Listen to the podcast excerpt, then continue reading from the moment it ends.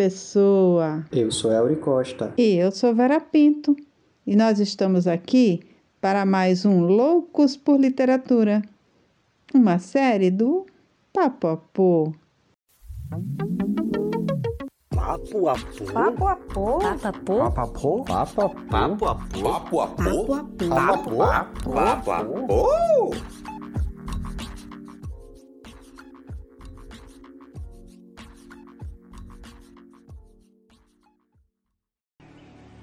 Como posso me desculpar por tal atitude? Depois do que o senhor fez por Lydia, e suspeito que por Jane também não tem razão por que se desculpar. Deve saber. E por certo sabe o que fiz por você. É muito generosa para troçar de mim. Acredito que falou com minha tia na noite passada e isso restaurou-me uma esperança a qual nunca me permiti antes. Se seus sentimentos ainda são os mesmos, diga-me de uma vez. Minha afeição e desejo não mudaram. Mas uma palavra sua me silenciará para sempre.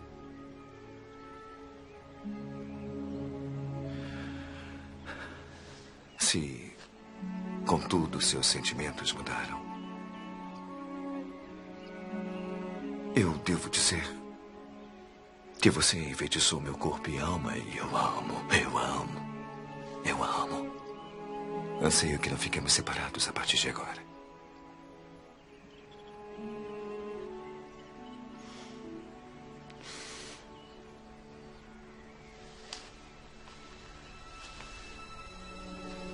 Pois então.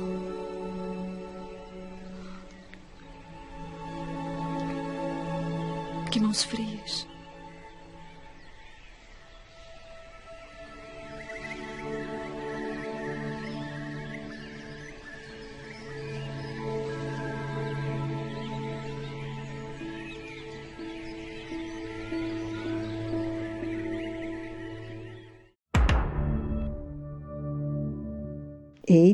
Elri tá acordada a essa hora. Vou já falar com ele que eu acabei de assistir esse filme. Vou aqui fazer o meu chá. Tentar acordar. Nossa. Vera mandando mensagem uma hora dessa. Vou ver o que é. Eita, Elri, acordada a essa hora. Menina, imagina que eu vim aqui dar um rolê no, no celular e vi que você estava. Doida para lhe contar. Não é que eu assisti mais uma vez Orgulho e Preconceito? Menina, não tem jeito não. Eu adoro esse livro e eu adoro mais ainda esse filme, porque os atores que fizeram esses dois personagens principais, assim, são simplesmente perfeitos, né? Eu, assim, ai, eu acho que eu vou ver esse filme mil vezes na minha vida. É igual o, o lado, é o lado oscuro do coração, que eu acho que eu já assisti mais de dez vezes aquele filme. Eu simplesmente amo. é, Vera, parece que eu tô acordando um pouquinho cedo. Fiz até um chá aqui, que tá descansando, daqui a pouco eu volto para ele. Mas falando sobre Jane Austen, eu sou suspeito a mencionar qualquer coisa sobre essa autora. Eu amo seus livros, amo suas histórias, mas eu confesso a você que eu tenho um pouco de receio de assistir os filmes. O único filme que eu assisti foi Orgulho e Preconceito, porque eu sou daquele tipo de leitor que gosta de ter né, a minha própria interpretação, a minha imaginação. E quando fazem uma adaptação da obra, mesmo sabendo que é uma adaptação e pode haver grandes mudanças né, dentro da estrutura da narrativa, eu prefiro guardar comigo os meus personagens, a minha história, sem que outra pessoa é, permita que eu mude é, algumas coisas ou algumas concepções que eu tinha. Mas falando em história de amor, né, que a gente já falou sobre Jane Austen, agora a história de amor, eu estava buscando por um livro, ver essa semana, e o nome do livro é A Ridícula Ideia de Nunca Mais Te Ver, da Rosa Monteiro.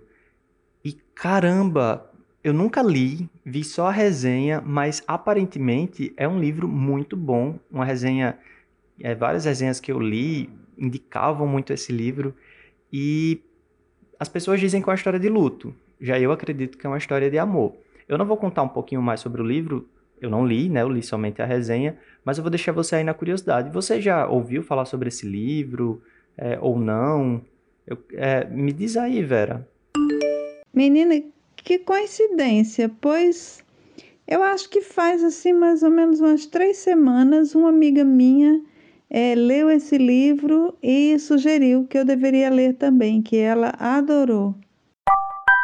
Vera, quem é essa sua amiga?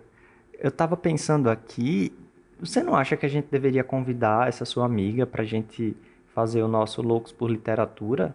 Eu achei esse livro super interessante e eu acho assim que essa sua amiga, já que ela adorou e ela leu o livro, ela poderia contar um pouco sobre a história, falar sobre a autora, do jeito que a gente faz no programa. O que, é que você acha?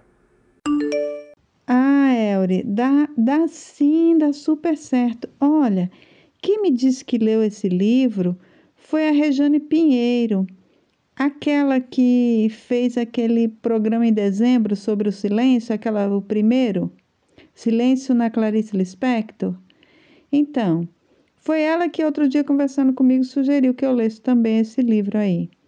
Eu vou falar com ela e vejo se ela fica afim de participar do Papapô com a gente. Acho que vai ser bem bacana, porque aquele, aquele programa que ela participou, rapaz, fez um sucesso danado. Eu já recebi tanto elogio daquele programa, você nem imagina.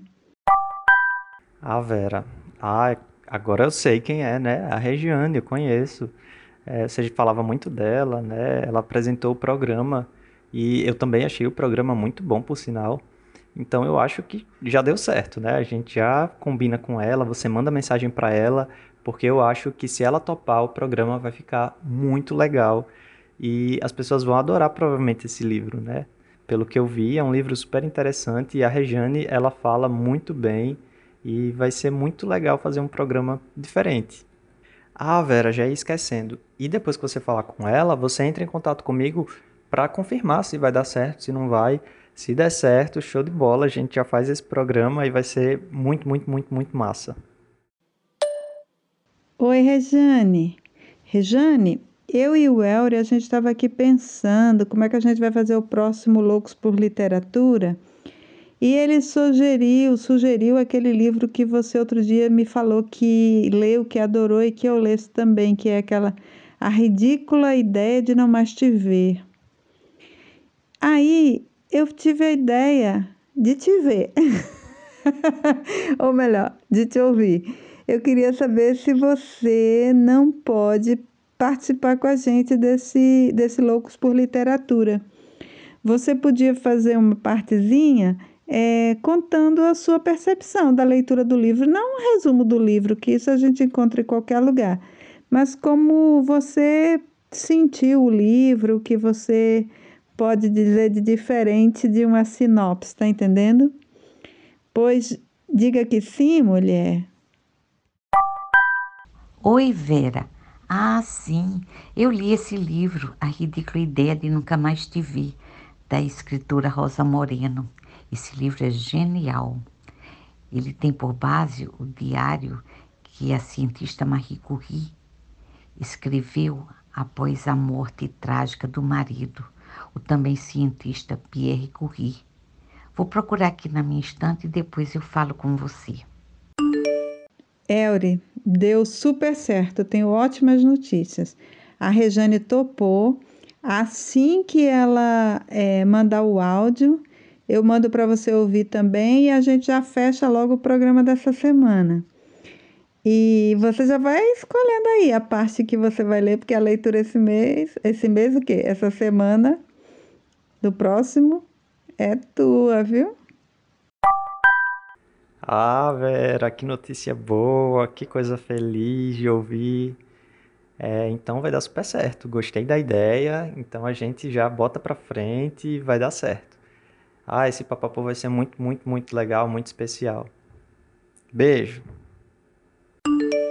Elri, olha só que maravilha de de leitura do livro, né, de observações sobre o livro, a Rejane Pinheiro fez.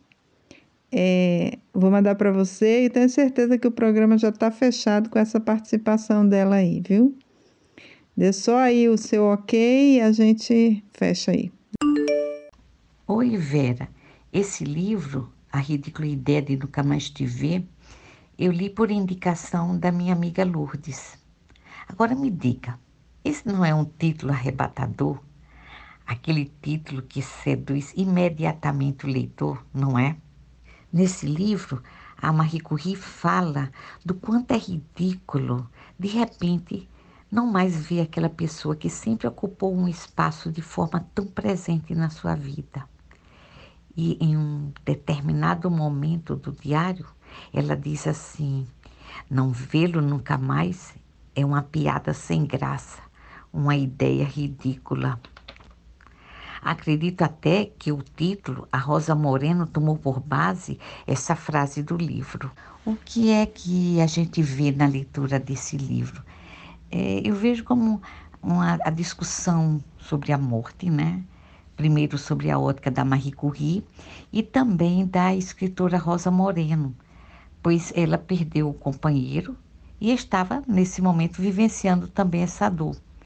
São olhares e sentimentos de duas mulheres profissionalmente reconhecidas, né, em um tempo diferenciado, lógico, porém o que vemos é que a dor é sempre muito igual. Interessante, incrível. O Diário da Marie Curie, que faz parte do livro, lá no final como um apêndice, é escrito de maneira pulsante, mas por outro lado é carregado de gestos de delicadeza trazendo as lembranças de todas as últimas coisas vistas, sentidas pelo casal, falando de como era presente no cotidiano a importância da maneira que eles dois viam as coisas. Ela diz que viam sempre sobre um, sob um mesmo olhar. A, a dor da saudade é sempre apontada como uma dor surda, que às vezes uiva como um animal selvagem. Ela diz ainda que a morte é quando o presente se parte ao meio. E aí a gente tem o antes e o depois. E para ela isso acontece tanto no nascimento quanto na morte, mas com características, lógico, bem diferenciadas, né? No nascimento, tom é da alegria, do futuro, na morte tem a tristeza e a finitude. O que ela diz é que apenas no nascimento e na morte é que quebramos o tempo. Por fim, o que eu vejo é que esse livro, ele não só fala da morte, da dor, da saudade, mas é também um lugar onde encontramos o lugar do amor, do carinho, né? O lugar também da mulher na sociedade, na ciência, pois esse trabalho ela continuou ainda com muita determinação e disciplina, mesmo após desse, do falecimento do Pierre, o companheiro dela. E nesse livro, nós temos também acesso às dificuldades que a Marie Curie enfrentou na sua busca incessante pela ciência, passando por momentos difíceis, muitas vezes fruto de preconceito, como uma mulher no campo da pesquisa da ciência. O que eu acho interessante é que estamos vivendo hoje, com a pandemia, um momento também de grande importância da ciência, da pesquisa.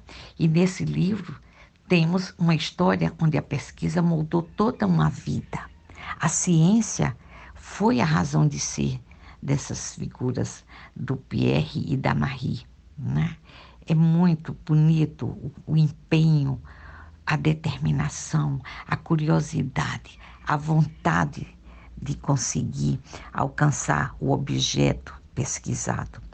A Marie Curie, ela foi a primeira mulher a se formar em ciências pela Sorbonne. Ela foi também a primeira mulher a ser doutora em ciências. Ela foi a primeira mulher a ter uma cátedra na Sorbonne. Ela foi a primeira mulher a receber o Prêmio Nobel de Física. Ela foi a primeira mulher a receber o Prêmio Nobel de Química, ou seja, a primeira mulher a receber duas vezes o Prêmio Nobel. Incrível, né? É fantástico. Por isso esse livro deve ser lido. Ele não é um livro triste, não é um livro pesado, né? Nos leva a pensar uma série de coisas sobre o amor, sobre a vida, sobre a morte, sobre o trabalho, sobre a ciência, sobre disciplina, sobre determinação. É um livro que tem que ser lido, eu acredito, eu gostei, gostei muito. E para esse momento de pandemia é muito interessante, uma vez que a ciência está aí, né? tão presente hoje na nossa vida. Ah, Vera, nossa, só a Regiane mesmo para conseguir construir algo assim. Então, já está fechado. Por mim, já confirmo o Papo dessa semana com a presença ilustre da Regiane. E é só a gente aguardar agora, né? Rejane, maravilha a tua leitura, mulher, você é demais. Pois é, a gente já está tudo combinado, já está programado, a gente vai botar esse teu áudio no Loucos por Literatura dessa semana e o Elris vai ler um trecho do livro. Valeu, viu? Obrigada, você é, é demais, coleguinha. A ridícula ideia de nunca mais te ver. A verdadeira dor é indizível. Se você consegue falar a respeito das suas angústias, está com sorte. Significa que não é nada tão importante. Porque quando a dor cai sobre você sem paliativos, a primeira coisa que ela lhe arranca é a palavra. É provável que você reconheça o que eu estou dizendo. Talvez já o tenha experimentado, pois o sofrimento é algo muito comum em todas as vidas, assim como a alegria. Falo daquela dor que é tão grande que nem parece nascer de dentro como se você tivesse sido soterrada por um avalanche e está tão enterrada debaixo dessas toneladas de dor pedegrosas que não consegue nem falar. Você tem certeza de que ninguém vai ouvi-la. Agora que penso nisso, é algo muito parecido com a loucura. Na minha adolescência e na primeira juventude sofri várias crises de angústia. Eram ataques de pânico repentinos, tonturas, uma sensação aguda de perda da realidade, o pavor de estar enlouquecendo. Estudei psicologia na Universidade Complutense. Abandonei o meu curso no último ano, justamente por isto, porque pensava que estava louca. Na realidade, acho que essa é a razão pela qual 99% dos profissionais do ramo fazem psicologia ou psiquiatria. O 1% são filhos de psicólogo ou psiquiatras, o que é ainda pior. Só para registrar, não acho errado que seja assim. Aproximar-se do exercício terapêutico, tendo sabido o que é o desequilíbrio mental, pode proporcionar mais entendimento, mais empatia. Para mim, aquelas crises de angústia ampliaram o meu conhecimento de mundo. Hoje fico feliz de havê-las tido. Assim, eu soube o que era a dor psíquica, que é devastadora por ser inefável pois a característica essencial do que chamamos de loucura é a solidão, mas uma solidão monumental, uma solidão tão grande que não cabe na palavra solidão e que não podemos nem imaginar se não estivermos lá. É sentir que você se desconectou do mundo, que não vão conseguir te entender, que você não tem palavras para se expressar. É como falar uma língua que ninguém mais conhece, é ser um astronauta flutuando à deriva na vastidão negra e vazia do espaço sideral. É desse tamanho de solidão que estou falando, e parece que na dor verdadeira, na dor avalanche, acontece algo parecido. Embora a solidão de desconexão não seja tão extrema, você tampouco consegue dividir nem explicar seu sofrimento. Já diz a sabedoria popular: Fulaninha enlouqueceu de amargura. A tristeza é aguda, é uma alienação. Você se cala e se fecha.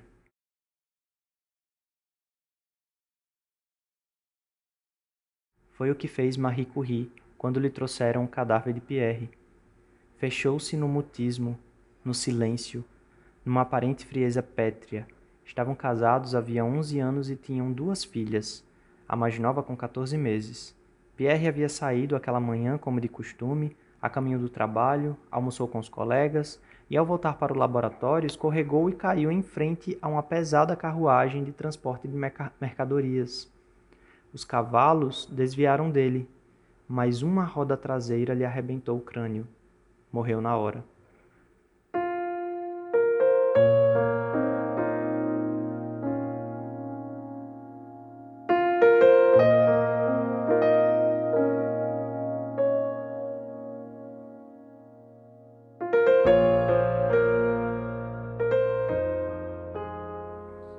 Entro no salão.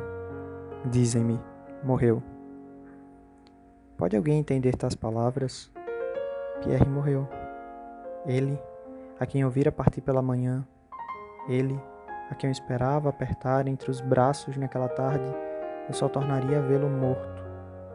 E acabou-se para sempre.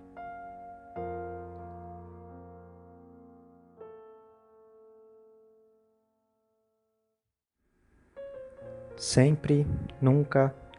Palavras absolutas que não podemos compreender sendo como somos. Pequenas criaturas presas em nosso breve tempo. Você nunca brincou na infância de tentar imaginar a eternidade? O infinito que se desenrola à sua frente como uma vertiginosa e interminável fita azul? A primeira coisa que te derruba no luto, a incapacidade de pensar nele e admiti-lo. A ideia simplesmente não entra na sua cabeça. Como é possível que não esteja mais? Aquela pessoa que ocupa tanto espaço no mundo, onde foi que se meteu? O cérebro não consegue entender que tenha desaparecido para sempre. E que diabos é sempre? É um conceito anti-humano, quero dizer, que foge à nossa possibilidade de entendimento. Como assim não vou nunca mais vê-lo? Nem hoje, nem amanhã, nem depois, nem daqui a um ano. É uma realidade inconcebível que a mente rejeita. Não vê-lo nunca mais é uma piada sem graça, uma ideia ridícula. Às vezes tenho a ideia absurda de que tudo isso é uma ilusão e que vais voltar. Não tive ontem, ao ouvir a porta fechar, a ideia absurda de que eras tu? Depois da morte de Pablo, eu também me peguei durante semanas pensando: vamos ver se ele deixa de ser besta e volta de uma vez. Como se a sua ausência fosse uma peça que ele tivesse pregando para me irritar, como às vezes fazia. Entenda, não era um pensamento real e de todo declarado, mas uma daquelas ideias no meio do caminho, tremulando na beira da consciência como peixes nervosos e escorregadios. Da mesma maneira, todos sabem que muitas pessoas acreditam ver na rua um ente querido que acabaram de perder Nunca aconteceu comigo. A grande Úrsula K. Le Guin expressa isso muito bem no poema nu e cru intitulado O Hemlock Street, na rua Cicuta. See broad shoulders, silver head, and I think, John, and I think, dead. Vejo umas costas largas, uma cabeça prateada, e penso John e penso morto. Tive a imensa sorte e o privilégio de cultivar certa amizade com Ursula K. Le Guin, que é uma das escritoras cuja influência sobre minha obra eu reconheço de maneira consciente. O outro é Nabokov. Quando lhe escrevi contando que queria fazer um livro sobre Madame Curie, ela respondeu: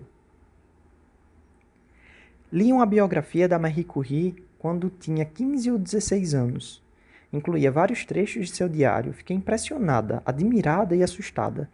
Talvez a memória esteja me traindo, mas eu me lembro de que, depois que Pierre morreu na rua, ela guardou o lenço com o qual havia tentado limpar o rosto dele. Parte de seu sangue e de seus miolos haviam ficado no tecido e ela o guardou, escondendo-o de todo mundo, até que teve de queimá-lo. Essa imagem me assombrou desesperadamente todos esses anos. Caramba, pensei. Não vi esse detalhe em nenhuma das biografias que utilizei. Considerando a idade de Úrsula, ela nasceu em 1929, pensei que talvez tratasse do livro que a segunda filha de Marie, Eve, escreveu sobre a mãe em 1937. Na época em que recebi o e-mail da Leguin, eu ainda não tinha lido essa obra. Ela está fora de catálogo e tive de importunar meio mundo para conseguir um exemplar de segunda mão em inglês, de modo que as palavras de Úrsula me fizeram repensar com atenção o breve diário de Curie e sobre um parágrafo que, à luz dessa explicação sinistra, tinha um sentido bastante revelador. Eu e minha irmã queimamos tua roupa do dia da catástrofe numa fogueira enorme, eu jogo os farrapos de tecido recortados com os gumos de sangue e os restos de miolos, horror e miséria. Eu beijo o que resta de ti, para além de tudo isso. Na minha primeira leitura, pensei que haviam queimado a roupa pouco depois do acidente e entendi, o beijo que resta de ti como uma metáfora. Mas agora eu temi o pior. Esperei ansiosa a chegada do livro de Yves e de fato me deparei com uma cena brutal. Quase dois meses depois da morte de Pierre, um dia antes de a irmã de Marie, Brônia, voltar da Polônia, Marie Curie lhe pediu que a acompanhasse até seu quarto e, depois de fechar cuidadosamente a porta, tirou do armário um volume enorme embrulhado em papel impermeável. Era trouxa de roupas de Pierre, com coágulos de sangue e pedaços de cérebro grudados. Ela havia guardado secretamente aquela nojeira. Você tem que me ajudar a fazer isso, implorou para Brônia, e começou a cortar o tecido com uma tesoura e jogar os pedaços no fogo. Mas quando chegou aos restos de matéria orgânica, não pôde continuar. Pôs-se a beijá-los e a acariciá-los diante do horror da irmã, que arrancou as roupas de suas mãos e acabou com a lúgubre tarefa. Não me admira que a imagem tenha marcado a menina Úrsula. Estou dizendo que o sofrimento agudo é como um arroubo de loucura. Por fora, Marie surpreendeu pela contenção emocional. Aquela mulher fria, calma, enlutada, autômata em que Marie havia se transformado, disse a filha Ive. Mas por dentro ardia a demência pura da dor.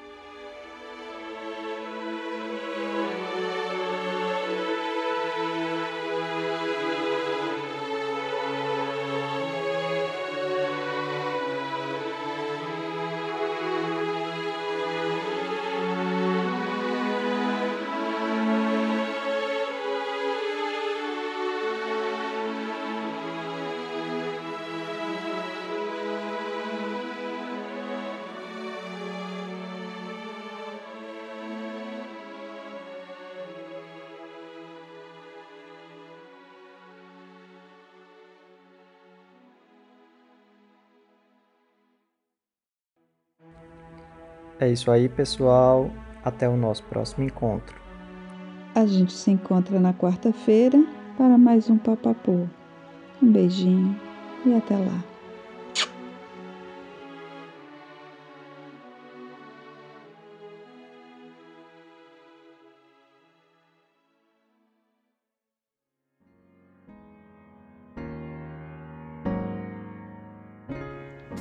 O Papapô é produzido, roteirizado e apresentado por Vera Pinto. Este episódio contou com roteiro e apresentação de Elri Costa. A edição é realizada por Hannah Nery. Natália Araújo faz a coordenação digital. Já a edição dos vídeos no nosso canal do YouTube é da Priscila Simmons, que também é assistente de produção. Neste episódio, lemos um trecho do livro A Ridícula Ideia de Nunca Mais Te Ver, de Rosa Monteiro, publicado pela editora Todavia em 2019.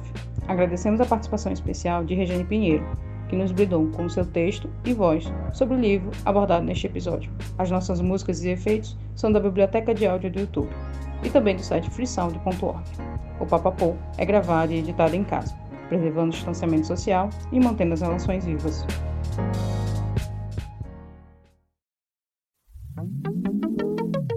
Papapô. Ah, Papapô. Papapô. Papapô. Papapô. Papapô. Papapô, yes.